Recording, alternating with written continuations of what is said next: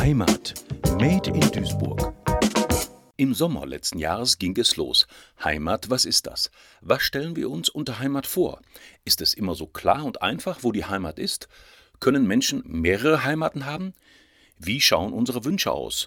Unsere junge Praktikantin Sophia zieht es trotz oder wegen ihrer Wurzeln in Duisburg gleich in die weite Welt. Dass ich gerne einen Kaffee in Kopenhagen hätte. Also tatsächlich gerade das Wetter ist vielleicht nicht so das, was mir so gefallen würde, aber ansonsten ist das eigentlich eine Stadt, die sehr viel bietet und in der ich mich bestimmt wohlfühlen könnte, würde. Das ist die Sehnsucht nach der großen weiten Welt für Sophia.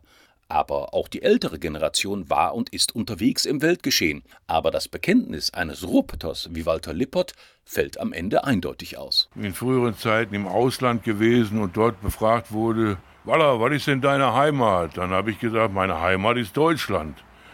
Wenn ich dann zurückkam nach Deutschland und man hat mich dort gefragt, was ist denn deine Heimat? Dann habe ich immer gesagt, hier in Deutschland ist dann Nordrhein-Westfalen.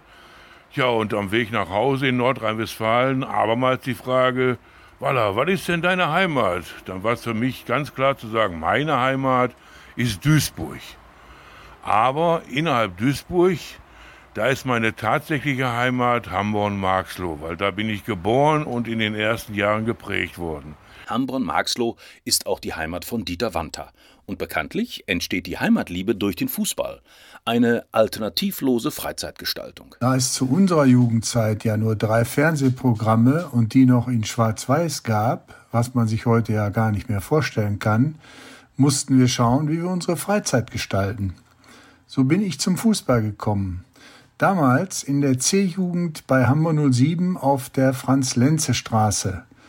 Auf dem heutigen Gelände des Ausbildungszentrums des ThyssenKrupp-Werkes, damals August-Thyssen-Hütte, waren die Sportplätze mit schwarzer Asche und ein Stadion natürlich mit Rasen, in dem die erste Mannschaft ihre Spiele ausgetragen hat. Schwarze Asche und grüner Rasen, ein Umfeld, das gerade für die Jungen ein Stück Heimat war.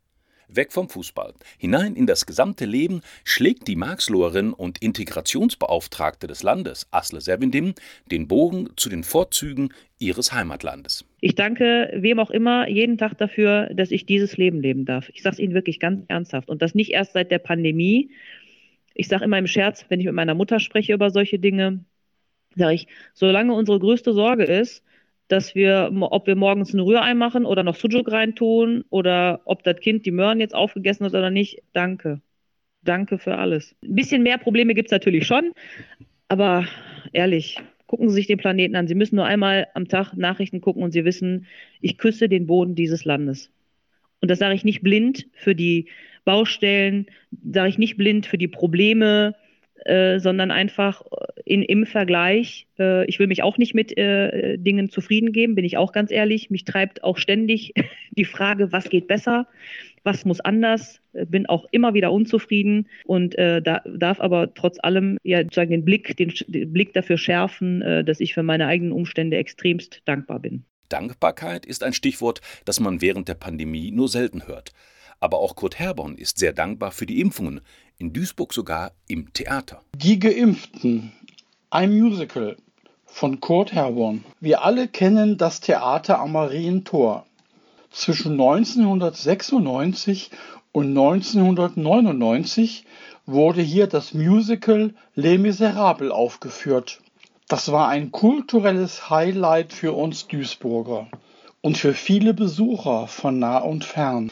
Les Miserables, übersetzt die Elenden, ist der Titel eines Romans des französischen Autors Victor Hugo. Der Raum für eine kurze Ruhe nach der Impfung, um eine plötzliche allergische Reaktion kontrollieren zu können, ist das Herzstück des Theaters am Marientor. Ich meine damit den großen Saal mit seinen bequemen Polstersesseln. Hier erlebe ich für kurze Zeit Wellness, gepflegte Ruhe und Entspannung, während vor meinen Augen auf der Leinwand ein Film über unsere Stadt Duisburg aus der Vogelperspektive läuft. Die Kamera führt immer wieder methodisch vom Grün der Stadt hoch in den blauen Himmel hinein über der Stadt. Das ist ein Wolkentanz und ich tanze ihn mit. Da fällt mir ein, das is es, das ist doch die Message. Das fiese grüne Corona-Männchen aus der Tagesschau kann uns immer weniger tun. Es wird doch so methodisch weggeimpft und verflüchtigt sich mit den Wolken im Himmel über uns. Hau endlich ab. Das ist so richtig schön, das tut so richtig gut hier. Ich möchte ein zweites Mal geimpft werden. Bitte, bitte. Die zweite Impfung ist bei unserem Stadtteilerzähler Kurt Herborn längst erfolgt. Ein Kompliment an die Theaterleute, nein, die Impfleute im Theater am Marientor. Besten Dank und selbst die Reiseleiterin Manuela Sass aus Duisburg erfährt Komplimente für die Heimat Duisburg. Was ich noch richtig toll finde, die Leute. Ich bin einfach auch gerne mit Leuten zusammen und was wirklich einzigartig ist und was auch die Gäste oft sagen, ist so, ihr redet ja mit jedem. So, wir haben ja keine Berührungsängste so. Also man labert ja einfach jeden mal so an. So, also ähm, auch man kennt denjenigen nicht, aber wenn man an der Straßenbahnhaltestelle steht und man muss länger als fünf Minuten warten, dann irgendwann kommst du ins Gespräch. Und irgendwas Banales muss, ist ja muss ja nichts Dolles sein, aber wir stehen nicht schweigend nebeneinander. Oder auch wenn man im Bus nebeneinander sitzt, irgendwann, wenn die Fahrt halt länger als drei Minuten dauert, dann quatscht man halt miteinander. Und das finde ich so toll. Ein Schnack auf der Straße oder am Bütchen, gerade an manchen Kiosken, macht das Heimatprojekt Station.